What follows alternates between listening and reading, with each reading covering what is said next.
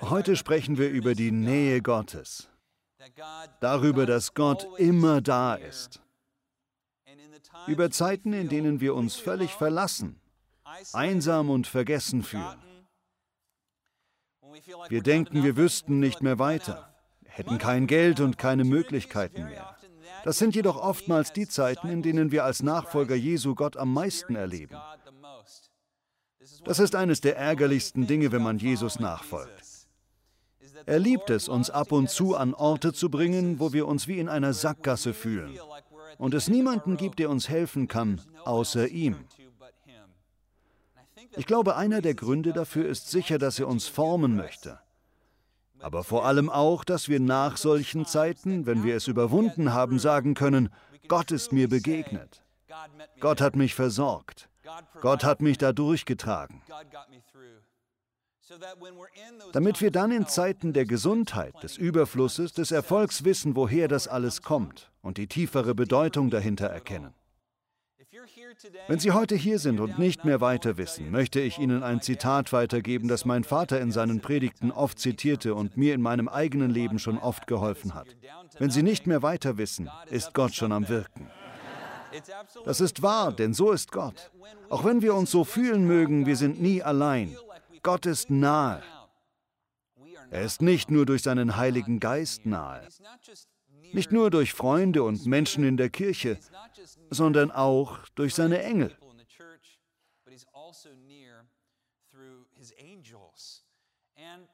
Sowohl bei Juden als auch bei Christen stand die Frage über Jahre im Raum, ob Gott Menschen Engel zuweist. Sind Engel an gewisse Personen gebunden? Gibt es Schutzengel wirklich? Wie viele von Ihnen glaubten als Kind an Schutzengel oder glauben heute noch daran? Ich erinnere mich, wie ich als Kind allein im Bett lag und darüber nachdachte und mir vorstellte, dass ein Engel neben mir sitzt und über mir wacht. Es gibt zwar keine richtige Antwort auf diese Frage, doch ich glaube gern, dass es eine gibt.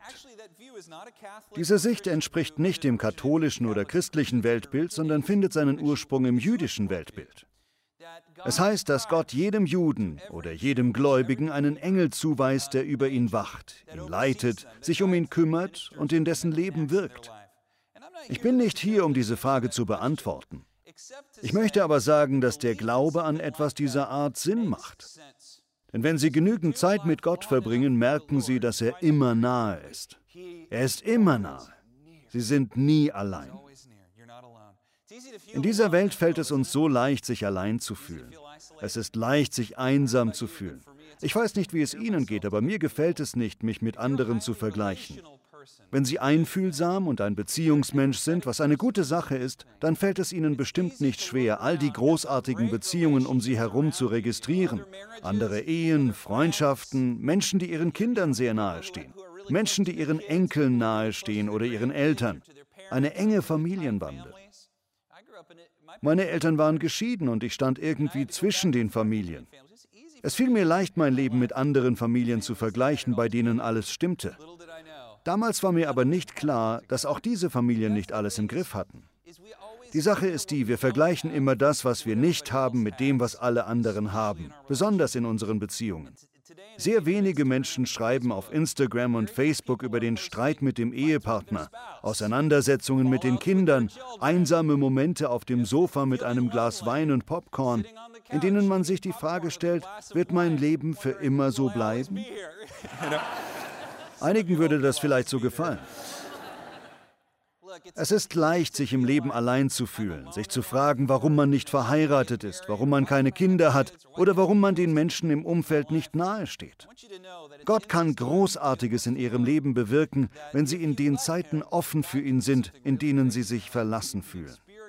Nutzen Sie einsame Stunden für einen Spaziergang oder intensive Gebetszeiten und suchen Sie Gott. Und es werden oft diese Momente sein, wo Sie besonders stark erfahren, dass Gott immer nahe ist. Ist das nicht eigenartig? Wenn wir keinen Fernseher, keine Musik, Freunde, Familie oder Arbeit haben, die uns ablenken, wenn nichts uns ablenkt, begreifen wir oft mehr als sonst, dass Gott nahe ist. Wenn wir keinen Ausweg mehr erkennen und denken, unsere Gesundheit oder eine Beziehung sei nicht mehr zu retten oder wir würden den Job nie bekommen, möchte ich Sie an die Worte meines Vaters erinnern. Wenn Sie nicht mehr weiter wissen, ist Gott schon am Wirken. Mein Leben ist ein Zeugnis davon. Auch Ihr Leben mag ein Zeugnis dafür sein. Die Zeiten, von denen wir dachten, dass sie der Tiefpunkt im Leben sind, finanziell, gesundheitlich, beziehungsmäßig, sind oft genau diejenigen, wo Gott etwas Großartiges bewirkte. Zumindest trifft das bei mir zu. Ich möchte Sie ermutigen, wenn Sie gerade an einem solchen Punkt in Ihrem Leben stehen, möchte ich, dass Sie glauben, vertrauen und im Gebet Gott darum bitten, dass er diese Zeit des Mangels, diese Zeiten in der Wüste dazu benutzt, Großartiges in Ihrem Leben zu vollbringen. Er kann und er wird es tun. Sein Timing ist nur nervenaufreibend. Es ist nervtötend. Stets zur 59. Minute der 11. Stunde. So ist Gott. Es ist nervenaufreibend, doch er ist treu. Gott ist so treu und so gerecht, dass er sie dort durchtragen wird, wo sie gerade durch müssen. Wenn wir eine Brille tragen würden, mit der wir die geistliche Welt sehen könnten, glaube ich, wir sähen Engel umhereilen, um für Gott etwas in unserem Leben zu bewirken. Das mitzuerleben wäre wohl eigenartig, ne? Darüber möchte ich heute sprechen. Es geht um eine Geschichte, als Petrus keinen Ausweg mehr sah und dachte, dass er zu Unrecht sterben würde. Er fragte sich, ob er gleich in den Himmel kommen würde, was wohl mit der Gemeinde geschehen würde und wie das Gebet der Menschen dazu führen konnte, dass dieser Engel ihm sein Leben retten würde. Erstens, Schutzengel, gibt es sie? Ich weiß nicht. Ich weiß nicht, was die Sicht der presbyterianischen oder der reformierten Kirche ist. Einige meinen ja, andere nein, wer weiß es schon. Doch wir als Gläubige glauben alle an Engel. Und wir haben diese Auffassung von Engeln von einem jüdischen Weltbild geerbt. Es ist ganz zentral. Heute nennen wir die Pharisäer und die Sadduzäer, die zur Zeit Jesu gelebt haben, oft im selben Atemzug, als wären sie dasselbe. Das ist ein großer Fehler, denn die Pharisäer und Sadduzäer hassten einander. Sie hätten nicht unterschiedlicher sein können. Die Pharisäer, wovon wirklich viele gut waren, glaubten daran, dass es Engel und Dämonen gibt. Sie glaubten an Wunder. Sie glaubten an die geistliche Realität. Sie erkannten das Alte Testament als Wort Gottes und das Wirken von Engeln in unserem Leben an. Die Sadduzäer aber waren diese wohlhabende politische Klasse von jüdischen Führungskräften. Sie glaubten nicht an solche Dinge. Sie glaubten nur an die ersten fünf Bücher der Bibel.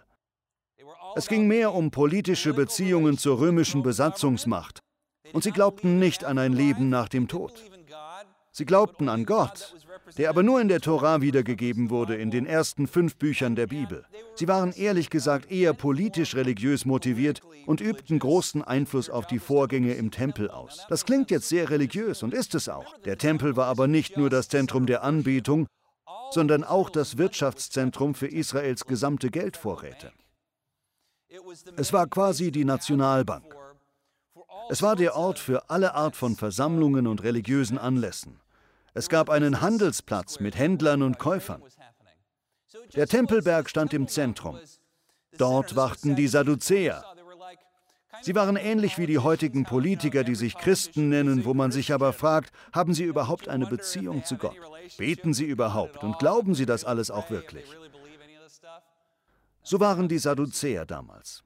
Das ist wichtig, denn die Sadduzäer, die nicht an Wunder oder Engel glauben, waren diejenigen, die Jesus letztlich in den Tod schickten. Diejenigen, die den Tempel beaufsichtigten, wo die Geschichte stattfindet. Zur Zeit Jesu wurde der Tempel nicht unbedingt Tempel oder Tempelberg genannt, sondern je nach Übersetzung als das Haus bezeichnet. Sagen Sie das mit mir. Das Haus. Das Haus, so nannten sie es damals.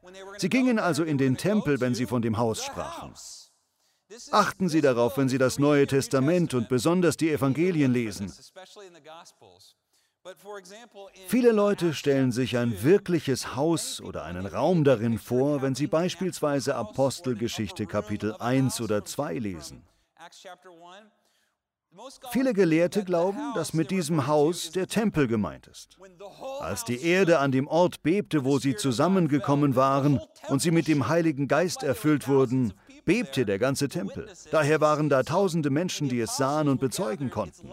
Als die Apostel sich versammelten, ist es gut möglich, dass sie sich nicht in irgendeinem Raum, sondern wahrscheinlich im äußeren Vorhof, in der Halle Salomos trafen. Dort geschah etwas, was im Tempel zuvor auch schon geschah. Der Heilige Geist kam mit Kraft über die Gläubigen und sie bezeugten die Auferstehung Jesu Christi und viele kamen zum Glauben.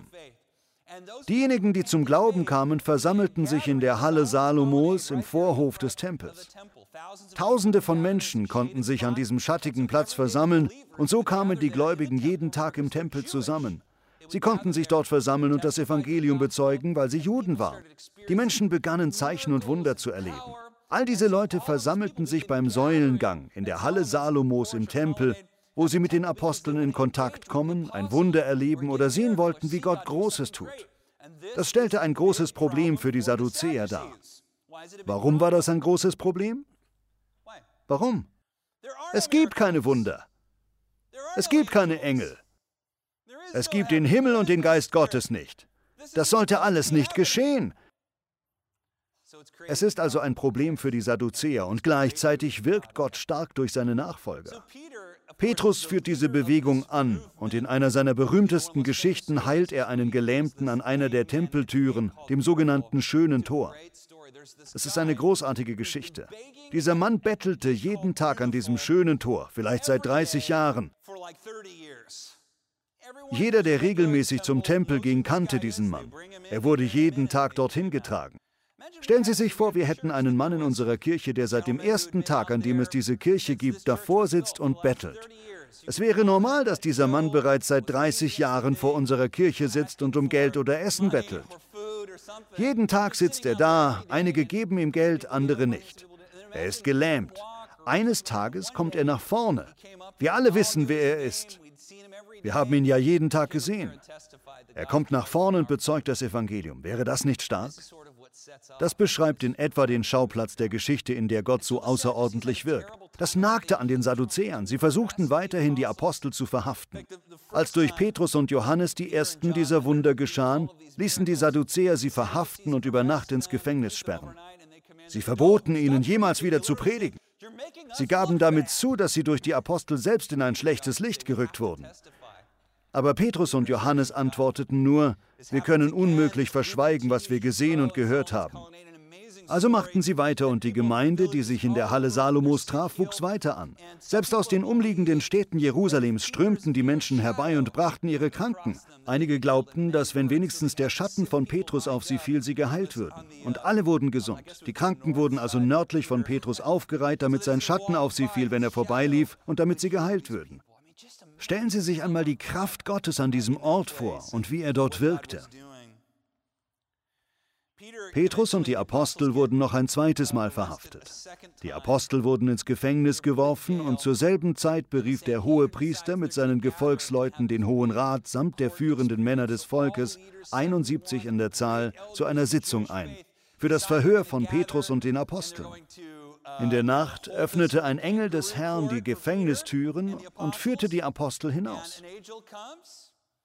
Geht in den Tempel, sagte er, und verkündet dort allen die Botschaft vom neuen Leben durch Jesus. Ich liebe diese Geschichte, weil ich mir vorstelle, wie alle führenden Männer ihre zeremoniellen Gewänder anzogen, die Kerzen anzündeten und alles vorbereiteten. Dann der Befehl, holen Sie die Gefangenen. Ein Wächter machte sich auf den Weg. Er kam zurück und sagte, die Gefangenen sind fort. Dann kam jemand mit der Nachricht herein, die Männer, die ihr ins Gefängnis geworfen habt, sind schon wieder im Tempel und lehren dort. Das war unglaublich beschämend für den Hohen Rat und die Sadduzäer. Das wiederholte sich wieder und wieder. Verfolgung und Schwierigkeiten begegneten den Jüngern und nahmen ein Ausmaß an, dass sogar Menschen umgebracht wurden. Vor einiger Zeit sprachen wir über den ersten Märtyrer Stephanus, der vor den Hohen Rat gebracht wurde und seinen Glauben bezeugte, wofür sie ihn steinigten. Später gab es einen Mann namens Herodes Agrippa. Der Name Herodes kann verwirren, denn in der Bibel werden im Neuen Testament sechs verschiedene Männer mit dem Namen Herodes erwähnt. Herodes Agrippa kommt in dieser Geschichte vor, der Herodes, der Jakobus enthaupten ließ. Jakobus, der Bruder von Johannes, war der erste der zwölf Jünger, der als Märtyrer starb. Die Lage wurde zunehmend ernster. Damit wuchs auch die Furcht inmitten der Gemeinde. Zu diesem Zeitpunkt verließen sie wohl den Tempel und begannen sich bei Johannes Markus zu treffen. Das ist der Autor des Markus-Evangeliums. Seine Mutter war wohlhabend und eine gottesfürchtige Frau. Sie hatte ein wunderschönes Heim mit großem Innenhof, der vermutlich mit einer Hecke oder Gemäuer umsäumt war. Damit war es ein sicherer Ort für Versammlungen. Nach dem Tod von Stephanus und Jakobus begann die Gemeinde sich dort zu treffen. Sie trafen sich im Versteck, denn obwohl Gott im Tempel am Wirken war, wurde ihnen mehr und mehr bewusst, dass sie in großer Gefahr standen. Sie versammeln sich dort, beten gemeinsam und hoffen, dass sie irgendwann zurück in den Tempel gehen können und Gottes Wirken wieder erleben dürfen. Petrus aber predigte weiter im Tempel. Petrus war einfach Petrus. Ihn konnte keiner daran hindern, oder? Es folgten Zeichen und Wunder und ihm war bewusst, dass er dafür wieder verhaftet werden würde. So kam es auch. Als Herodes Agrippa bemerkte, dass er durch den Tod von Jakobus bei den Juden Ansehen gewann, ließ er auch noch Petrus gefangen nehmen und wollte ihm den Prozess machen. Zum Fest der ungesäuerten Brote kamen tausende Menschen zusammen. Und es fällt mir schwer, mir vorzustellen, wie es damals im ersten Jahrhundert nach Christus im Tempel zuging diese Leidenschaft, die die Menschen für Gott hatten und wie sie sich sehnlichst wünschten, Gottes Gegenwart zu erleben. Es gab Regeln und eine davon war, dass man niemanden während der Festwoche hinrichten durfte. Sie wussten aber auch, dass Petrus nicht zu bändigen war. Irgendwie konnte er wohl immer entkommen. Also trafen sie einige Vorkehrungen. Herodes ließ ihn von vier Soldaten ununterbrochen bewachen, die nach sechs Stunden abgelöst wurden. Würden Sie an Petrus Stelle stehen, würden Sie bestimmt auch denken, da gibt es keinen Ausweg mehr.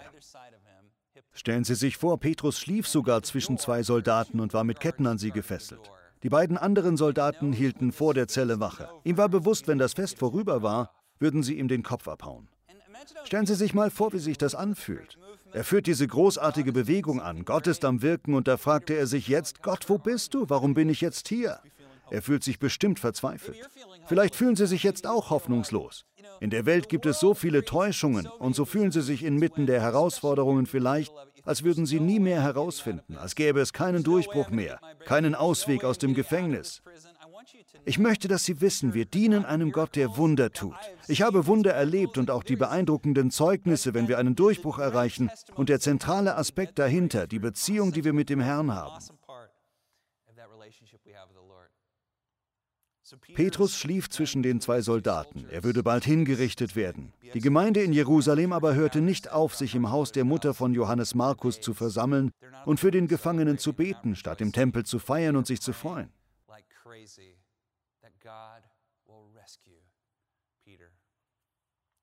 Gebete haben Kraft. Gebet bewegt. Manchmal frage ich mich, ob wir nicht mehr wie verrückt beten würden, wenn uns wirklich klar wäre, wie viel Gebet in unserem Leben ausmachen kann. Es ist erstaunlich, wie viel sich in unserem Leben und im Leben derer verändern kann, die wir lieben, wenn wir beten. Wenn wir nichts weiter tun können als zu beten, denken wir, wir wären am Tiefpunkt, sind aber tatsächlich am Höhepunkt angelangt. Wie mein Vater sagte, wenn Sie nicht mehr weiter wissen, ist Gott schon am Wirken. Vielleicht liegt der Grund für das nervige Timing von Gott oder dass er wartet, bis wir nicht mehr weiter wissen, darin, dass wir erst beten, wenn wir nicht mehr weiter wissen. Der einzige Moment, in dem wir beten, ist, wenn wir keinen Ausweg mehr wissen. In meinem Leben trifft das manchmal zu. Warten Sie nicht, bis Sie nichts mehr tun können, als zu beten. Beten Sie wie verrückt zu jeder Zeit und erleben Sie, wie Gott Großartiges in Ihrem Leben bewirkt. Wir haben über Schutzengel gesprochen. Nach jüdischer Sicht stellt Gott jedem Menschen einen Engel zur Seite und manchmal konnten die Menschen ihre Schutzengel sehen. Das gefällt mir am besten daran. Wenn sie ihren Engel sehen würden, sehe er aus wie sie. Ich will damit nicht sagen, dass das stimmt oder immer zutrifft. Doch im ersten Jahrhundert nach Christus war dies im jüdischen Glauben verankert. Wenn Gott ihnen die Augen öffnete, damit sie ihren Schutzengel sehen, wäre es, als würden sie in ihr eigenes Spiegelbild blicken. Stellen wir uns das einmal vor. Petrus schlief zwischen zwei Soldaten und plötzlich erfüllte Licht den dunklen Raum. Ein Engel, vermutlich sein Engel, weckte Petrus, indem er ihn anstieß und sagt zu ihm, steh schnell auf. Es steht hier nicht, aber wenn ich diese Geschichte lese, stelle ich mir vor, wie Petrus auf eine leuchtende Version seiner selbst schaut. Ein bisschen wie bei einer Drogenerfahrung. Bestimmt eine seltsame Erfahrung. Ich weiß nicht, ob es genau so geschah, aber irgendwas geschah. Der Engel stieß ihn an und sagte, komm mit. Sofort fielen Petrus die Ketten von den Handgelenken. Ich weiß nicht, was mit den Soldaten geschah. Vielleicht wurden sie niedergeschlagen oder was auch immer. Als er mit dem Engel an das Eisentor kam, öffnete es sich wie von selbst vor ihnen. Als sie das Gefängnis verlassen hatten, verschwand der Engel. Die ganze Zeit über war Petrus nicht klar, dass all dies wirklich geschah. Er meinte, er hätte eine Vision. Er verließ das Gefängnis, den Tempel und ging zu dem Haus, in dem Maria wohnte, die Mutter von Johannes Markus. Petrus klopfte an die Haustür. Da kam eine Dienerin, die Rode hieß, und wollte hören, wer da war. Sie waren alle am Beten. Sie beteten wie verrückt für Petrus. Sie hatten gebetet, vielleicht gefastet. Sie glaubten, dass Gott etwas Gewaltiges tun konnte. Rode kam an die Tür. Klopf, klopf, klopf. Sie erschraken alle, denn sie wurden ja verfolgt. Wer ist da? Sie erkannte Petrus sofort an der Stimme. Petrus! Sie lief voller Freude ins Haus zurück und sagte den anderen, Petrus steht draußen vor der Tür. Bist du verrückt? fragten die anderen. Es ist nicht möglich, dass er aus dem Gefängnis entkommen ist. Aber sie blieb bei ihrer Behauptung, es ist Petrus. Was sagen Sie dann? Sie vermuten, es muss wohl sein Engel sein. Es ist nicht ironisch, dass es ihnen leichter fällt zu glauben, dass es der Schutzengel von Petrus ist, als dass er es selbst ist? Ich weiß nicht, warum mich das amüsiert, doch die Verwendung des Possessivpronomens und dass sie nicht sagen, es sei Gottes Engel, sondern der Engel von Petrus, finde ich interessant. Und es deutet auf diese Sicht von Schutzengeln hin. Vielleicht ist das auch eine falsche Übersetzung. Vielleicht meinten sie damit auch seinen toten Geist. Sie sagten, es muss wohl sein Engel sein. Sie wiederholte, nein, es ist Petrus. Als sie ihm endlich öffneten und Petrus erkannten, gerieten sie vor Freude außer sich. Er berichtete, wie ihn der Herr aus dem Gefängnis befreit hatte, und sie gingen weiter. Es gibt eine weitere Bibelstelle im Matthäusevangelium Kapitel 18, Vers 10, die diese jüdische Sichtweise unterstreicht. Jesus sagte, Hütet euch davor, hochmütig auf die herabzusehen, die euch klein und unbedeutend erscheinen. Er spricht von Kindern. Denn ich sage euch, was kommt jetzt? Sie sind Engel. Was bedeutet das? Ihre Engel haben immer Zugang zu meinem Vater im Himmel. Ich weiß wirklich nicht mit Sicherheit, ob es Schutzengel gibt, die jedem persönlich zugewiesen sind, doch irgendwie glaube ich daran. Das sage ich jetzt als Bobby, das ist keine von der reformierten Kirche anerkannte Botschaft, das sage ich persönlich, okay?